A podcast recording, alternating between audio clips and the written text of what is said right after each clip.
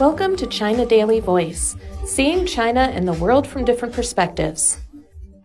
Japan's move to discharge wastewater irresponsible.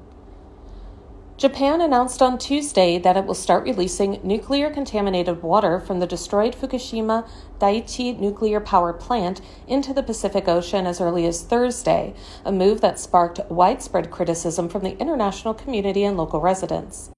China voiced strong opposition after the announcement, saying that the act is extremely selfish and irresponsible. It strongly urged the Japanese government to reverse its wrong decision. On Tuesday, Vice Foreign Minister Sun Weidong summoned Japanese ambassador to China, Hideo Tarumi and lodged solemn representations over the decision. Sun said that Japan's move disregards the strong concerns and firm opposition of the international community. Condemning the decision as extremely selfish and irresponsible, Sun said that Japan is putting its own interest above the long term well being of the entire humanity. China is gravely concerned and strongly opposed to this, he said. If Japan insists on the discharges, China will take all steps necessary to protect the ocean, ensure food safety, and safeguard people's life and health, he added. Japanese Prime Minister Fumio Kishida gave the final go ahead to the radioactive water discharge plan on Tuesday and said the government will oversee the release of treated water, which he called essential for the safe decommissioning of the Fukushima plant. Kishida said that authorities will address the concerns of local communities and fishermen over reputational damage and continuation of business, but his assurances have failed to ease doubts among Japan's people. As the Kishida cabinet cleared the plan, people from across the country staged a protest outside the Prime Minister's office on Tuesday. Shojiro Tokiwa, a book editor in Tokyo who joined the protest, said, This administration has been lying from the very beginning. It is just shameful, isn't it?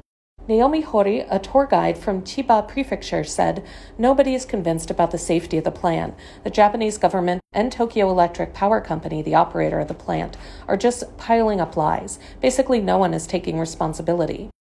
A massive earthquake and tsunami on March 11, 2011, destroyed the Fukushima plant's cooling systems, causing three of its reactors to melt and contaminate their cooling waters.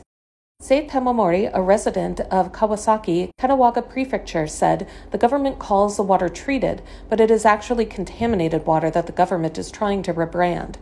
At a regular news briefing on Tuesday in Beijing, Foreign Ministry spokesman Wang Wenbin said that the legitimacy and safety of Japan's ocean discharge plan have been questioned over and over again for the past two years. China strongly urges Japan to rectify its wrong decision, revoke the ocean discharge plan, communicate with neighboring countries with sincerity and goodwill, dispose of the contaminated water in a responsible manner, and accept rigorous international oversight, he added. On Tuesday, John Lee Ka-chiu, chief executive of China's Hong Kong Special Administrative Region, announced an immediate ban on importing Japanese food products. The Macau Special Administrative Region has also announced a ban on the import of live and fresh food products from 10 prefectures and regions of Japan. The ban will take effect on Thursday. That's all for today. This is Stephanie, and for more news and analysis, buy the paper. Until next time.